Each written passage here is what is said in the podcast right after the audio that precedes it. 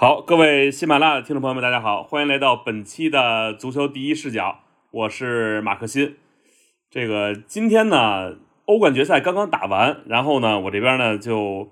联系了我们的记者沈天浩，那他呢，呃，是在前方，然后呢，给我们带来亲身经历的这个欧冠决赛这个体验。呃，天浩，你先跟大家打个招呼，好吧？大家好，马老师好，我是沈天浩。哎，这个。说实话很不好意思啊，因为昨天小沈本来我跟他说，我说咱要不比完赛后连，后来说不行，比完赛后又得等发布会混彩，然后还得写稿子。我一听这个，那肯定得上午了。结果现在呢是北京时间下午的三点开始录制。这个天浩说回去已经很晚了，对吧？睡了几个小时啊？哎呀，睡了四个多小时，因为伊斯坦布尔这个决赛确实是比较特殊，主要是交通层面上的。呃，给我们说说你这个，先说说决赛的感受吧。因为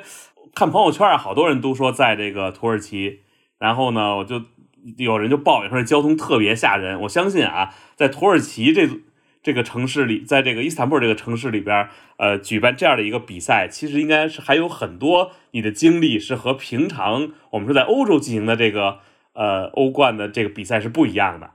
对。嗯，伊斯坦布尔它在地缘层面，在文化层面应该算是欧洲的一个尽头，对吧？嗯，它也是一座非常非常大的城市，它有一千五百到一千六百万人口，这样的一个人口规模也是欧洲城市里面绝无仅有的。所以说，呃，在这样的一个城市举办欧冠决赛，确实是比较不寻常的。那这马老师刚才也提到说，很多咱们朋友圈都有很多人，对吧？都去看了伊斯坦布尔这场欧冠决赛。哎，我觉得之前几届这个欧冠决赛啊，就包括疫情之前，那好像。很难说某一届欧冠决赛能够有这么多的中国观众去现场观看。这一方面也是因为土耳其毕竟是电子签，还比较方便，也感觉中国球迷更容易进行一场说走就走的旅行啊。因为你们可以等，就球迷们可以等到，对吧？自己的主队，甭管是曼城还是国米，在半决赛击败各自对手，确定闯入决赛之后，再开始哎抢票，然后办签证，然后准备行程再出发。你如果是在一个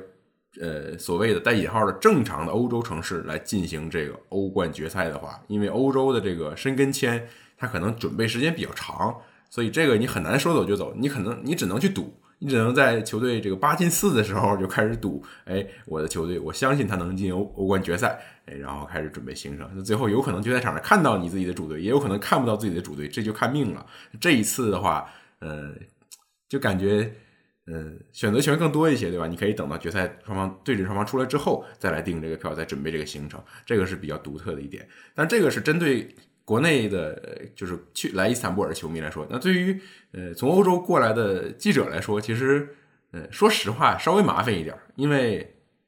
我这边也要准备电子签，因为我不能直接用这个申根，呃去其他欧洲国家也要准备一个电子签证，然后也要入关，入关当时就排了很多人。然后很多都是国米球迷，一边等入关排这个长队呀，一边唱着他们这个呃非常著名、非常洗脑的一首球迷歌曲，啊，这样。然后之后咱还可以聊聊这个交通，是吧？伊斯坦布尔这交通确实是呃 非常的特别吧。其实这事儿我是很大程度上是有心理准备的，因为我在前几天啊就收到了欧足联的一封善意的提醒邮件，他就跟我们说。哎呀，你们比赛日当天要早早的去球场，两点来钟差不多可以动身了。因为伊斯坦布尔交通的时间成本非常高，我几乎可以保证你们的是，你们在交通上用的，呃，这个时间一定会比你们预想的要长得多得多。这是来自欧足联官方的一封提醒邮件，所以你们可以感受一下，哎，这种感觉。你实际上几点出发的？当天是？他晚上十点的比赛。我当天实际上也是两点多钟就出发。我从我的驻地啊到球场，我要坐四条地铁，这听起来有点夸张，是吧？但实际上，土耳其地铁它它有一种呃接力棒性质，就是除了第一条我是转了一个九十度以外，其他其他三条地铁其实是一条线儿，但是它红线，然后再换蓝线，坐完蓝线再换黄线，黄线地铁是通到球场的，就黄线地铁的。终点站就是球场，但是那条地铁只有五个站，所以它就是一个球场专线。你从就是球场专线还要连到其他的一条线，再往市区走，大概是这么一个过程。呃，还是比较坎坷的。做完三条线之后啊，做准备做第第四条线的时候，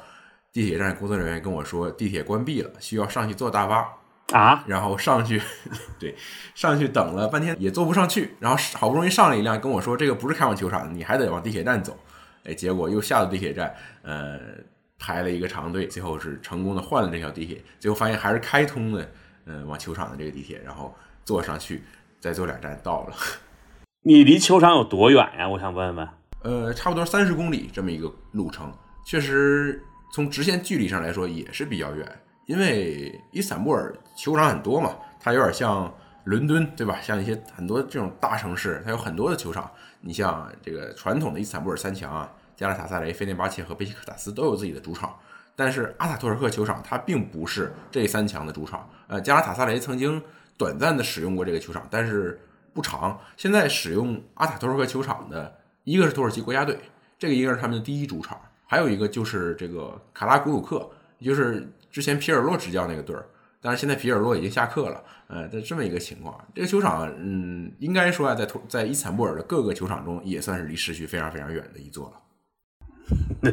那 三十公里，这个确实早点出发。另外，我就很多人就说啊，说这个看在朋友圈里说这个托啊，说伊斯坦布尔的这个呃白天呀，实在是太长了。然后我就想说，他开球时间是在晚上的二十二点，是不是因为他白天的气温特别高啊？嗯，我觉得不应该，因为现在六月份，其实伊斯坦布尔，我觉得对比其他欧洲城市，因为我包括从米兰过来，我不觉得它会比米兰或者其他的欧洲城市热那么多。我觉得更多的是照顾欧洲，就是经典意义上欧洲，也就是中西欧的这些观众的一个。呃，观看直播的需要嘛，因为毕竟对阵双方是曼城对国际米兰啊。那这边的晚上十点，伊斯坦布尔的晚上十点，就是意大利时间的晚上九点，英国时间的晚上八点。呃，选在这么一个时间来办这个，因为如果放到九点的话，那可能英国那边就才七点钟，好像就稍微有点早，应该是这么一个原因。嗯，那我们聊聊这场比赛啊，就这场比赛最后呢，曼城呢是一比零战胜了国际米兰。也是历史上首次拿到这个欧冠的冠军，但是这个过程，我觉得真的大家对他们的这个认知是很不一样的。之前大家觉得曼城在比赛里边基本上都是，比如无论是欧冠的晋级呀，包括还有在英超联赛里边，你感觉他都是一帆风顺。但这场比赛里边，大家觉得曼城踢得特别不曼城。同样，国际米兰好像在场面上也比曼城好像更像一个呃要拿冠军的球队。这场比赛你的观感是什么样？能跟我们分享一下吗？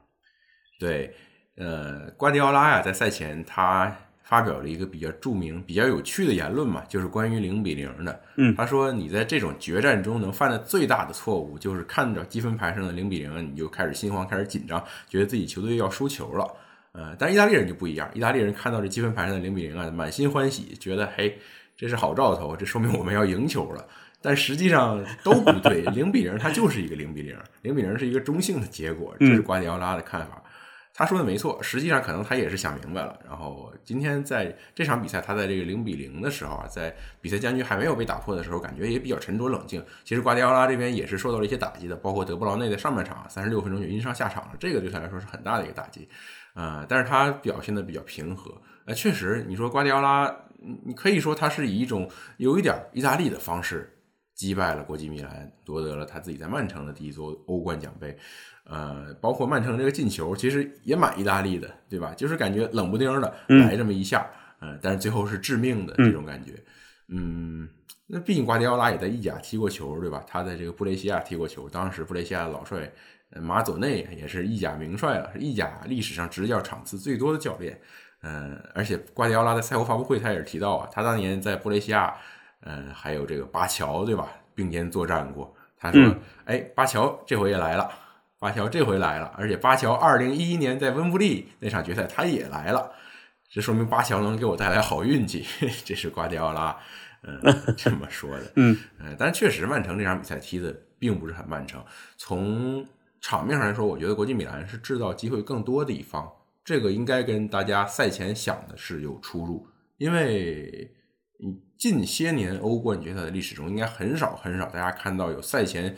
觉得。呃，好像双方的牌面对比呀，呃，包括本赛季下来的整整体战绩呀，包括球员身价啊等等等等，呃，这么悬殊的一场对决吧。但是，嗯，其实很多人都在说嘛，哎，足球是圆的，或者说一场式的决赛里什么都有可能发生。这个当然是陈词滥调，但是这种陈词滥调放到这场比赛中，好像又比其他的所有比赛都更加适用一些，好像说的也没毛病，哎，分外适合这场比赛。呃，你仔细想一想，其实这个曼城优势有很多，国米优势是玄学，是吧？这个碰鸡蛋壳啊，嗯，呃，等等，这个就不赘述了。但是想想看，二十一世纪欧冠的历史，呃，以弱胜强的战例其实不多，对吧？但是其中一次。就发生在伊斯坦布尔，这要接 AC 米兰球迷的一个伤口了。不，这个以后可能伊斯坦布尔这个城市对于米兰球迷来说都没有好的回忆。对，无论是对 AC 米兰还是国际米兰的球迷，而且都是输给了一支英格兰球队，对吧？呃，当然 AC 米兰是以一支牌面比利物浦强得多的这样的一个非常强大的球队，最后输给了利物浦。国米是以一个牌面明显是处于劣势的，然后最后踢的比预期要好得多。呃，然而还是遗憾的输给了曼城。共同点是，两支米兰城的球队在伊斯坦布尔都创造出了比对手更多的机会，好像都是场上踢得更好的那一方。就包括 AC 米兰，他在零五年那场决赛中，除了那噩梦般的六分钟，其实剩下的一百一十四分钟踢的是非常非常好的。这个是就包括加利亚尼啊，呃，马尔蒂尼，很多人在日后复盘那场决赛中，他都说过，说 AC 米兰其实还还包括这个安切洛蒂，他说就是我带队踢了这么多场决赛，其实伊斯坦布尔那场球是，从场面上来说是我踢的最好的，但是就是输了。这足球就是这样，呃，让人难以置信的一个东西啊。的这米米兰这说的有点多了，是吧？呃呃，一是这场，二是二零二零到二一赛季，瓜迪奥拉的曼城输给切尔西那一场，那也是一场呃图赫尔的切尔西以弱胜强的战例。那所以说，呃，以弱胜强啊，一场是发生在伊斯坦布尔，一场是对阵瓜迪奥拉执教的球队。所以这两相结合，大家觉得国际米兰是不是有机会呢？确实在场上也打出来了机会。但是时也命也吧，最后劳塔罗那个单刀错过，然后卢卡库又一次在门前这个楚庄王是吧，挡出了队友的一个球。嗯，卢卡库自己后面也是有一个好机会，又是被埃德松给封了出来，所以很遗憾吧。呃，昨天这场比赛里边，我觉得有一点啊，就是可能曼城就大家感觉是不是他就想好了这场比赛。就是做好了，就九十分钟，我们就是零比零，哪怕是说最后就我们一定不追求场面，我们只要一个结果，而且这个结果可能就是一比零。你觉得这个是不是瓜迪奥拉昨天的比赛里边，就和他以前的执教生涯相比，一个特别大的一个明显的一个心态的一个变化呢？因为以前大家可能都觉得，在这个时候他可能会过度思虑，或者说他在比赛里边他会想怎么去呃控制比赛，是吃掉对手。但是这场比赛他恰恰在最关键的时刻，他好像违背了自己。你同意这样的观点吗？嗯，我觉得瓜迪奥拉是接受一比零的。嗯，你说他接不接受零比零踢加时点球？我对此画一个问号，因为我觉得这很困难。嗯，瓜迪奥拉，嗯，怎么说呢？他这场球，呃，我觉得他对于这场比赛的困难程度还是有预期的。因为如果你赛前看各种观点，对吧？预测呀等等，呃，会发现觉得曼城的优势极其明显。但是瓜迪奥拉自己，他，呃，他。之前是预料到了这场比赛并不会那么容易的，所以说他是做好了一个打持久战、打硬仗的准备。呃，他这场球也做出了一些调整。嗯，沃克的状态应该还是不在最佳，所以说沃克这场比赛没有首发。呃，等于说瓜迪奥拉，我记得他是把阿坎吉放到了右边，然后让阿克打左边这样的一个配置，对吧？呃，实际上还是一个三中卫。你瓜迪奥拉现在平时是一个三二四幺的踢法，但是这场比赛变成了一个近似于三幺五幺。因为斯通斯的这个位置非常活啊，他有的时候来到一个呃这个中前卫靠边的位置，有的时候甚至直接扮演一个类似于边前卫啊，跟这个贝尔纳多席尔瓦两个人轮番的在右路在国米的禁区边缘持球，这个也是为了弥补沃克不再带来的一种缺失。这个是瓜迪奥拉在战术层面做出的一些变化，嗯，所以他对他没有低估这支国际米兰，他对于困难有预期，他也结合自己本队的一些呃问题吧，比如沃克的缺阵。提出了自己的一些解决办法，这是瓜迪奥拉这边所做的事情。呃，当然，瓜迪奥拉可能会希望哈兰德的状态好一点。哈兰德他最近七场不算决赛，之前七场只进了一个球。赛前也有记者提到了这个问题，问瓜迪奥拉怎么看。瓜迪奥拉说：“我对哈兰德进球绝对有信心。如果你没信心的话，那是你自己的问题。”这个当然回答的还是不错的。不过哈兰德这场比赛还是面呃。还是遭受了比较大的困难吧，在这个阿切尔比的防守下，觉得阿切尔比对他的防守还是进行的非常成功的。嗯，瓜迪奥拉跟欧冠的这个问题，你说他是不是非常想赢？我觉得他是很矛盾的，因为所有人都在说瓜迪奥拉如果不带曼城拿到这座欧冠，他在曼城这个经历就不够完美，他就有被指责的余地。虽然他六个呃最近六个赛季中五次夺得了英超冠军，这实际上是一个非常非常了不起的成绩，但是瓜迪奥拉。瓜迪奥拉自己他也一直希望提醒人们说，你们多关注一下我在英英超赛场上带队取得的这个表现，这个真的是非常不容易。呃，不要总纠结于我拿不到欧冠这件事儿了。但是他赛后也提到了说，虽然我自己不觉得，呃，拿不拿欧冠才决定我在曼城带队成不成功，但是如果大家都这么想的话，我也只能去接受。那现在我拿到了欧冠，我希望大家可以终于不纠结这件事儿，去关注一下我们球队在英超的表现了。他这个说的倒是没错，所以。你说瓜迪奥拉他，呃，他自己如果坚持他，呃，从本身坚持他足球理念，坚持他的这个足球世界观的角度出发的话，我觉得他对于这场欧冠决赛可能是没有像外界想象的那么那么看重的。但是从呃控制舆论的角度啊，从希望被外界认可的这个角度，我就觉得他的确也是非常看重这些欧冠决赛。他确实被这个欧冠的问题折磨的够呛，他真的是很希望能拿到这些欧冠，这样大家不用再问他这个问题了。我觉得可能就是在大家的眼里，就是对于瓜迪奥拉的这个衡量啊，我觉得一呢是欧冠，因为就是他在没有啊在离开巴萨之后就没有拿过欧冠，无论是在拜仁呀，包括是在曼城，我觉得这个是大家觉得呃他没有拿欧冠或者没有帮这家俱乐部实现拿欧冠，对他来说这个执教生涯可能就是一个失败的或者说是不成功的。第二一个呢就是呃之前呢在巴萨，因为他的起点太高了，就。就现用现在流行的一句话来说，可能他的起点是被很多人视作终点的，所以他可能一开始拿了三冠王，呃，甚至是六冠王。就这个，大家就觉得对瓜迪奥拉来说，只有他拿了三冠王，可能。呃，别的球迷才觉得，哎，这个才是瓜迪奥拉真实的一个水平，或者说我们俱乐部请瓜迪奥拉来就是干这个的。那你觉得现在瓜迪奥拉这个赛季带着曼城吧，或者说他是第一个应该是成为带个啊带了两家俱乐部都达到达成这个三冠王的这样的一个宏图伟业的一个教练，他能不能算是史上最佳教练呢？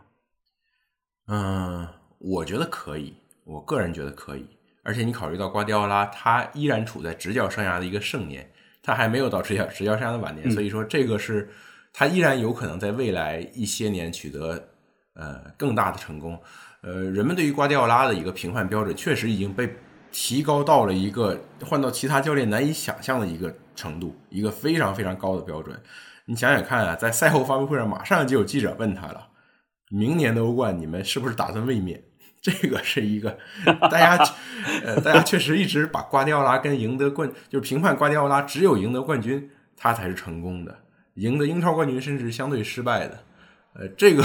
只赢得英超冠军，甚至相对失败的哈，这个意思，呃，这确实是非常非常不寻常的。你刚才说到瓜迪奥拉，确实是历史上第一个率领两支不同球队完成过三冠王壮举的教练。其实你回看足球历史啊，如果一个教练能够率领两支不同的球队拿到欧冠，这已经是非常非常不容易了。嗯，当年这个奥地利名帅哈佩尔，他之所以也成为一个殿堂级的主帅，就是因为能够率领两支不同的球队拿到欧冠，包括后面的这个安切洛蒂。但是安切洛蒂大家也知道，他。虽然在欧冠赛场上是王者，赢得的奖杯比瓜迪奥拉还要更多啊，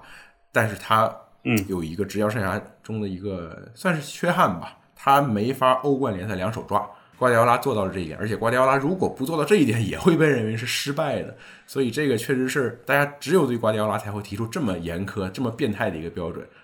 不光是球迷和记者呀，甚至连 曼城自己的老板也是这样。瓜迪奥拉赛后也是透露了，说曼城 CEO 已经跟他说了。说这个佩普啊，就是瓜迪奥拉呀。你看，明年的欧冠决赛可是在伦敦，在温布利，是吧？瓜迪奥拉都崩溃了，说你让我歇一歇吧，你可别这个，别让我这么刚刚夺冠就要想下一次欧冠能不能卫冕了，确实是呃挺心累的。你刚才说这个罗马是吧？我觉得罗马是个有趣的点，因为瓜迪奥拉有一句有一句名言嘛，说这个条条大路通罗马，但是有些人就出生在罗马。瓜迪奥拉的执教生涯可能就是出生在罗马，因为他第一次率领巴萨拿到欧冠就是在罗马城，是二零零九年嘛。当时这个对，呃，这回这个球迷节市中心还有一个雕塑是吧？梅西亲那个球鞋的，那是梅西零九年欧冠决赛打进那个头球之后，对吧？哎，把这个鞋摘下来亲自己球鞋，这著名的庆祝场面。呃，当时是在罗马踢的这场决赛嘛，也是瓜迪奥拉，呃，算是执教生涯，其实他当时就已经封神了吧？当时他才。三十三十八岁，我记得对吧？他是七一年的吧，如果我没记错的话。所以这个起点真的是令人难以置信的高啊！伊斯坦布尔的绰号是新罗马，或者说他长期以来被称为新罗马，在历史上，当时还叫君士坦丁堡。呃，瓜迪奥拉在这个新罗马，呃，复制了自己当年在旧罗马的一个壮举，可能也是一种宿命吧。嗯，呃，那我想问问啊，正好说到这里边，咱也得谈谈这个国际米兰，因为小因扎吉呢，就是之前我们在第一视角节目里边也聊过，当时林老师也说了一句，说带着国际米兰进了欧冠决赛以后，至少在执教这个层面上，没有会人说，呃，说这个是因扎吉的弟弟，顶多会说说这个大因扎吉说。他弟执教比他厉害多了，就是他有一哥呢，就不像以前那样，大家就感觉像看个什么新鲜事物一样。呃，这场比赛你觉得，呃，从国际米兰的这个排兵布阵来说，包括这个整场这场比赛的打法来说，你觉得，呃，国际米兰有哪些呃可以，我我觉得是可以谈，或者说或者说你觉得，呃，后边反过来我们来从结果来倒推，你觉得有些地方是值得商榷的地方吗？嗯。对，先说说小因扎吉吧。小因扎吉确实是在他过往的这个生涯中啊，甭管是球员生涯还是执教生涯，一直有一种活在自己哥哥阴影下的这种感觉，是吧？就至少在本赛季之前，大因扎吉肯定是名气比他大得多得多的这么一个人。即使大因扎吉在后面执教生涯中远远没有小因扎吉成功，呃，而且包括像小因扎吉的。敌对方啊，比如 AC 米兰球迷，AC 米兰球迷当时在米兰德比打出过一个有点恶毒的横幅，说因扎吉家只有一个儿子，就是菲利普因扎吉，说你小因扎吉这根本就不存在，这是有点损的，就不配的，这当当因扎不配这个姓儿，对，这个有点过分。当然了，小因扎吉实际上跟他哥哥感情很好。呃，球员时代感情很好，两个人虽然在国家队没有太多并肩作战的经历，好像一块儿登场只有二十来分钟，是一场大概是一场友谊赛，呃，但是关系一直不错。然后年龄差三岁嘛，包括这场决赛之前，其实大因扎吉开玩笑啊，他他说我不知道自己弟弟能不能在欧冠决赛之前睡着觉，反正大因扎吉自己当年踢的踢之前他是睡不着觉的，他是当年 AC 米兰队内那个著名的这个睡觉困难户是吧？那是每个人都不想碰到的那种室友。事儿巨多，然后特别迷信、有点矫情的一个人，呃，这么一个，这是大因扎吉。小因扎吉其实比他呃性格要粗粝一些，我觉得这个也帮助小因扎吉在执教生涯中取得了更大的成功。呃，他这场比赛排兵布阵，我觉得是没有问题的。其实小因扎吉在国米回到一个全员状态之后啊，他主要需要做的选择题就是两个，一个是中锋的人选，劳塔罗的搭档到底是哲科还是卢卡库；另一个是中场的人选，也就是实际上。恰尔汗奥卢和这个巴雷拉都是绝对主力，最后一个人无非就是从布罗佐维奇和姆希塔良之间产生。而姆希塔良他是在决赛前两天才刚刚参加了二十多天之后第一次全队完整合练，所以他的状态不在最佳。最后你看这场比赛也是很晚才替补上场嘛，所以这个选择题就不需要做了，直接让布罗佐维奇首发。实际他这场比赛踢的也是非常出色的。呃，其实无非赛后可以复盘啊，可以大家去谈论说做的是对不对的这一点，就是首发哲科。而替补卢卡库这个事儿到底做的对不对？我觉得没什么问题吧。虽然卢卡库替补登场之后，他这场球运气不佳，对吧？没有成为英雄，反倒又一次在一个比较荒谬的场景下，成了一个挡出队友不说必进球吧，但是一个好机会的这样的一个呃比较滑稽的形象。但是这个是你小因扎吉预料不到的。小因扎吉的赛前备战策略其实很清晰。他就是希望在前一个小时左右啊，守住一场零比零，或者至少守住一个军事的局面，在寄望于替补卢卡库替补登场之后，靠着卢卡库他在反击中的这个冲击力，呃，能不能给曼城致命一击？因为目前这支国米来说，嗯，哲科很好，但是最强的锋线搭档显然是卢卡库加劳塔罗，而且卢卡库应该算得上是意甲从四月份至今状态最好的前锋。他终于回到满血状态以后啊，整个在意甲，我觉得是没有前锋可以在状态上跟他比肩的。嗯，所以小因扎吉等于是用前一个小时兜住了下限，再靠最后半个小时来搏一搏上限，这思路是非常非常清晰的，也没有问题。球队执行的也非常好。赛前有一些媒体啊，稍微聊聊战术，有一些媒体猜测小因扎吉会不会用一个非常有侵略性的人盯人的。这样的一个策略，也就是用这个两名边中卫啊，达尔米安和巴斯托尼去上抢顶曼城的两个前腰，呃，德布劳内和京多安，然后会不会用两个呃中场线上的球员，也就是恰尔汗奥卢和巴雷拉去顶曼城两个后腰，也就是罗德里和斯通斯。但是最后没有这么做。实际上，我觉得国米唯一一个尝试去真正意义上进行人盯人的是阿切尔比去对这个哈兰德。但是其他的位置上，国米是一个内收型的打法，他还是以退守，在前一个小时啊以退守为主。巴斯托尼啊，这个达尔米安啊都没有主动去上抢，包括邓弗里斯和达尔和这个迪马尔科这两翼也是嗯不太经常大举压上的，没有让这个贝尔多席尔瓦和格拉利什打他们身后的空当。呃，这是一个比较保守的打法，呃，取得了成功，因为你前一个小时确实是零比零，甚至。最先迎来绝佳机会的是国际米兰，就是老塔罗的那个单刀球，是曼城首先在自己的防线上出现了纰漏，但是老塔罗没有把握住，这很遗憾，好像又回到了这个世界杯世界杯模式的老塔罗呀，切换到了国米模式的老塔罗，但是到了最关键的这个时刻，他又回到了世界杯模式的老塔罗，哎，这个是有点遗憾的吧。呃，就之前上一期第一视角的时候，当时我彭雷和骆明老师聊到一个，就是说今年三支意甲球队进了三大杯的决赛，说有没有可能最后三支球队最后全输？就很不幸啊，就这个不能说是预言吧，但是事实情况是这样。最后呢，可能三进决赛都是输给了对手，拿到亚军。你觉得对于这个赛季的意甲球队来说，其实他们我觉得很多球队给大家留下了非常深刻的印象，但是成绩又不是说特别让人最后的觉得哎达到大家的一个心理预期。你觉得这个呃本赛季意甲球队的表现，一呢是不是让大家满意？第二一个，这是不是意味着意甲慢慢的又重新回到这个世界足球的舞台中心了呢？对我也是算是完整的见证了意甲球队啊冲击 欧洲三大杯决赛，最后全部失利，都去了是吧？去了啊，布达佩斯、布拉格和伊斯坦布尔。呃，你要检讨一下自己了，可能是我的原因是吧？哎，这个可能就不该去。哎，这玩笑放在一旁啊，实际上我觉得这个结果是完全是意料之中的。呃，而且这三场决赛全部失利的结果也并不会，呃。让意甲球队在本赛季欧战整体的一个出色表现打多少折扣？遗憾固然是有的，但是无需遗憾太多，因为其实已经足够出色了。实际上，这三场决赛中，我觉得唯一一场从牌面上算是势均力敌的是罗马对塞维利亚那场比赛，应该算是一个五五开的对决。但是从罗马在点球在十二码前在点球大战输给塞维利亚，从这个蒙铁尔对吧？这蒙铁尔也是有一个叠加 buff 的球员嘛。呃，连续在世界杯和欧战决赛踢进制胜点球，从他踢进那个点球那一刻起，我觉得意甲球队这个喜提三亚称号的这个悲催结局啊，大概率就要成为现实了。因为佛罗伦萨对西汉姆联，呃，这个国米对曼城，牌面上都确实都是处于明显劣势的。在这样的一个前提下呀，佛罗伦萨无论是佛罗伦萨还是国际米兰，他们在自己。征战的这场决赛中，实际上已经打出了明显高于人们预期的，让己方球迷、让意大利球迷非常非常满意的一个发挥了。我觉得这就够了。佛罗伦萨在欧协杯决赛中也是比起西汉姆联制造机会更多的一方，他们这个控球、传球等等遥遥领先，但是在门前的效率不如对手，最后被这个鲍文一击致命。呃，国米这场球有一点类似吧，对吧？嗯，也是射门机会更多，射门和射正都比曼城要多，但是。呃，架不住最后罗德里来这么一记重炮，而国米这边确实，呃，卢卡库门前那一下，然后卢卡库挡出迪马尔科那一下，老塔罗最开始这一下，三个绝佳机会都没能收获进球，最后只能嗯遗憾告负。呃，但是我觉得瓜迪奥拉在赛后说了一句话，他说国际米兰非常非常强大，国际米兰虽然输了，这种这种痛楚是非常。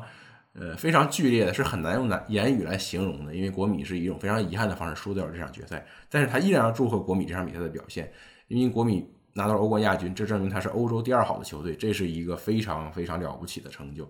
呃，国际米兰当然未必就是欧洲第二好的球队了，但是。我觉得球队本赛季在欧冠上的征程还是能够让球迷们非常非常满意，给国米整支球队以非常足的信心的。因为毕竟咱们谈论国米的时候，咱们谈论的是一支就在两个月前还被人们认为濒临崩溃的，一支有可能在赛季末也这个遭遇彻底崩盘的球队，对吧？因为当时国米，呃，我记得国米跟尤文踢的时候，阿莱格里当时在赛后跟国米这个管理层吵了一架，他就嘲讽国米说：“哎呀，你们别嘚瑟，反正到最后你们就是联赛第六。”当时国米摆在国米面前的情况是，你确实有可能最后联赛第六，然后意大利杯也夺不了冠，然后欧冠这甚至输给 AC 米兰，这这半决赛出局，那就是一个灾难性的赛季了。但是最后剧本往另一个方向发展，虽然国米没有拿到欧冠冠军，但是依然在赛季末交出一份非常非常呃高分的答卷吧。你想想，这支曼城是主场三比零赢了拜仁，四比零赢了皇马，四比一战胜拉齐奥，这么一支球队，对他们对阵国际米兰踢得非常非常艰难。所以国米在对曼城的时候，他的表现是明显比这个拜仁、皇马、阿森纳要好得多的，这个就够了。嗯，我觉得这个足以证明。包括小因扎吉本人他在执教上的一个成功，包括国米本赛季的一个成功，来自对手的褒奖也是一种，也是一种荣誉吧。所以这个这一块我觉得没有太多，嗯，很遗憾，但是又没有从另一个角度来说又没有太多可遗憾的，因为其实已经做到最好了。呃，那意甲球队错错过这三个奖杯，确实也稍微有一点儿，就如果运气再好一点，我觉得至少能。拿回一座奖杯吧，拿把一座奖杯带回亚平宁半岛是吧？像上赛季罗马拿的欧协杯这样，但是最后没有发生。呃，即便如此，我觉得意甲球队本赛季在欧冠和欧协两项赛事中的表现，实际上是带给人们很多惊喜的。欧协就是佛罗伦萨，欧冠就是国际米兰，也包括 AC 米兰，他们在本赛季也是进了欧冠四强，也包括那不勒斯，他们在本赛季欧冠小组赛拿到了小组头名，这个四比一战胜了利物浦。打阿贾克斯两回合进了十个球，然后八呃八分之一决赛这个坎瓜切泰班战胜法兰克福，这都是让意甲球迷们非常满意的、非常提振意大利足球士气的一些经典的战役。嗯，欧联杯可能是唯一一个意大利球迷、意大利媒体从一开始就觉得球队有希望走到最后的，因为一开始就是有罗马这样一支球队，到后面尤文图斯又降格到了欧联。罗马其实欧联杯，嗯，我觉得场面上当然不能说踢得非常出色，大家也知道穆里尼奥其实是靠着一个非常典型的这种目式。目式足球是吧？鸟式打法，哎，让罗马最后是一路，呃，等于说咬紧牙关吧，闯到了决赛。但是，而且决赛场上，说实话，我个人对罗马的表现是不太满意的。我觉得罗马是在上这三场决赛中踢的，呃，低于预期的一支意大利球队。他跟佛罗伦萨和国际米兰不一样。虽然佛罗伦萨和国米九十分钟就输掉了，但是罗马撑到了点球大战。但是我觉得罗马的表现是不太理想的。咱们聊聊意大利足球整体来说。我觉得很重要的一点啊，像国际米兰，包括特别是那不勒斯，包括这个欧协杯上的佛罗伦萨，这几支球队都是以一种相对进攻的、进取的、有侵略性的、以我为主的打法，在本赛季的欧战赛场上取得成功。这个是跟之前大家对于意大利足球刻板印象是完全不一样的。大家之前觉得意大利足球啊，在呃这个欧战赛场上能够成功，大多数时间靠的是这种链式防守，对吧？你包括国际米兰，你想想国米历史上三夺欧冠啊，这个大国际时代的埃雷拉两次，这个背靠背卫冕，然后穆里尼奥二零一零年的那次三冠王壮举，实际上都是一支以铁血防守为基础的球队，然后在前场再有一些决定性的呃球员，呃才能够带回这座奖杯。但是总的来说，这都这是两支呃非常防守性的球队。小因扎吉的国际米兰这一次距离捧杯只差一步啊，但是他的这支国米跟往年。跟之前的那两届国米相比，可能绝对实力上没有那么强，但是他是一个更偏进攻的球队，他是一个在场上实际上踢得更好看的球队。嗯，那不勒斯和佛罗伦萨也是一样。那我也是在赛前采访了米兰体育报的一个王牌记者加兰多，他觉得意大利足球的复兴实际上是从曼奇尼的国家队带起来的，也就是曼奇尼的国家队啊。曼奇尼在这个意大利二零一七年无缘。无缘这个接下来一年俄罗斯世界杯之后这样的一个历史低谷中接手了国家队，他之后呢，成功的在这支球队完成了年轻化，打造了一支属于自己的球队，而且把一套嗯非常积极进取的打法带到了这支国家队，这个是意大利足球的一股新风，是之前人们非常难见到的。曼奇尼把这股新风带到国家队以后啊，最后拿到了欧洲杯。而在二零二一年拿到欧洲杯之前，实际上球队也是有过三十六场不败，是吧？差不多两年多、三年没有输过球，这么一个，而而且基本上在这个热身赛啊、欧国联啊等等，都是一个这个见谁灭谁的状态，非常强势的表现。他这种强势表现让意大利人看到了，原来意大利足球也是可以通过一个控球打法，可以通过压迫对手，呃，通过这样的方式取得成功的。这个并不是西班牙人的专利，意大利人也可以做到这一点。呃，在此之后，包括与此同步呢，意大意甲赛场上也有一些教练，他们通过进攻足球取得了成功，比如亚特兰大的加斯佩里尼，比如萨索洛的德泽尔比，他现在本赛季带布莱顿表现非常非常出色，那下一下一站应该会是豪门了，而且不太会是意大利本国的豪门，因为意甲球队已经请不起德泽尔比了，而是英超或者其他的欧陆一线豪门。呃，这些教练在意甲赛场上进行进攻足球试验，也在很大程度上改变了意大利足球。呃，所以我觉得意大利足球在今年吧，还是以一种非常好看的方式，对吧？在欧战赛场上取得了成功，这个是呃，除了杀进三项决赛以外，另一件能够让意大利足球的爱好者们，呃，感到格外欣慰的一件事情。行啊，那我觉得咱这个一聊啊，就容早就是经常容易把这个时间超出。我想最后啊你再简单的给我们能够说说，就现场有很多这种名宿、球星等等这些，你能不能给我说说，就是在赛后或者包括赛前遇到了哪些名宿，有什么特别好玩的观点能给我们呃来分享一下吗？我觉得这个是现场，就是我们别人没有亲临现场，是完全 get 不到的东西啊。哎，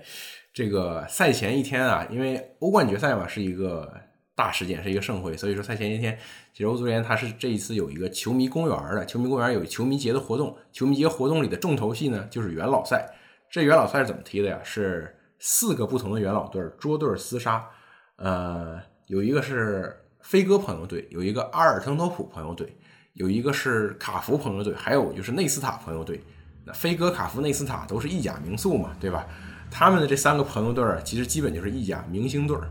像很多很多球星，包括卡卡，包括迭戈米利托、麦孔等等，都是来到了这个这个这三个元老队儿，是吧？这个踢踢踢朋友球，呃，踢踢兄弟足球这种感觉。那个阿尔滕托普朋友队就不太一样了，那个基本上是一个土耳其前国脚组成的连队儿。这个球队里有这个像通恰伊，还有这个塞米赫。你看过零八年世界欧洲杯的朋友肯定对他印象深刻，但是塞米赫现在胖成球了。他这个形象有点像这个，有点像憨豆，实际上，呃，给人感觉就是阿尔滕图普朋友队这帮土耳其前国脚们，呃，说实话，虽然要尊重东道主是吧？但是说实话，确实有点技不如人，啊踢不过意甲这些明星队，所以在场上被被踢的比较惨。其他三支球队是一个势均力敌的状态，呃，还是比较精彩的。卡卡那个，呃，打进了一个球啊，这球。在射门的动作非常像他以前巅峰时期踢球那一下。卡卡射门之前，他在摆腿之前，他身体幅度有一个微妙的调整。这之后，他他很多远射其实都是推射推出来的，很少有人能够推射把球速踢得这么快。但是卡卡可以，呃，他那一下就是射门之前那一下特定的动作，跟他踢球球员时代那会儿是完全一样的。这还是挺怀旧的。包括迭戈米利托和麦孔这些球员出现在元老赛的赛场上，也是让国米球迷们。感到梦回三冠吧。这个相比之下，曼城的名宿稍微少了点，有一个亚亚图雷，但是整体来说，曼城的这个名宿的数量跟国米确实是没法比的。呃，包括赛前几个小时啊，球场外也是有一个球迷节的活动。呃，国米的一些名宿也是来到国米专属的这个球迷节区域啊，给球队站了站台，包包括跟国米官方的 DJ 一块儿进行了一些互动，全场气氛还是非常燃的。呃，有一个细节哈，稍微聊一下吧。就是这一次，其实曼城和国米有两分成两个呃球迷区嘛，就在球场边上。曼城呢，其实就在球场旁边，而国米呢是在球场对面的一个小山坡上。你需要走一个蛇形走位，走一个蛇形通道才能上到这个山坡上。有些国米球迷不乐意了，说这个这欧足联歧视我们，这是切费林是吧？等等等等，具体话也不说了，说的比较难听。呃，实际上我感觉什么，应该不是欧足联歧视国米，是因为国米这场比赛它形式上是客场作战，因为名义上曼城这是主场，所以可能就因为这个原因吧，把曼城放到了球场边上。但是国米的球迷区气氛其实是更热烈一些的，对。行啊，那太感谢了啊！感谢天浩给我们带来这么多，呃，一是自己专业的分析，第二一个就是你现场的这些所见所闻，我觉得这个让我们呃没有机会到这个阿塔托尔克来见证这场欧冠决赛的人呢，哎，也能够身临其境，好吧？那之后也希望你多多来我们这节目啊，因为你去现场现在也比较多，多跟我们分享一些这个现场的东西。另外，我觉得就是意大利足球真的，呃。我觉得我们的这个听众啊，特别想大家多聊聊意大利的足球，因为平常老说啊，今儿怎么又聊西甲，这怎么又聊聊英超？这难道我们意甲不配吗？所以我真的以后得多请请你们来跟我们这儿，呃，好好聊聊意甲来，好吧？哎，没问题啊，非常期待。呃，那感谢王老师，感谢各位听众朋友。行嘞，行嘞，那非常谢谢小沈，也谢谢各位的收听，我们下期再见，再见。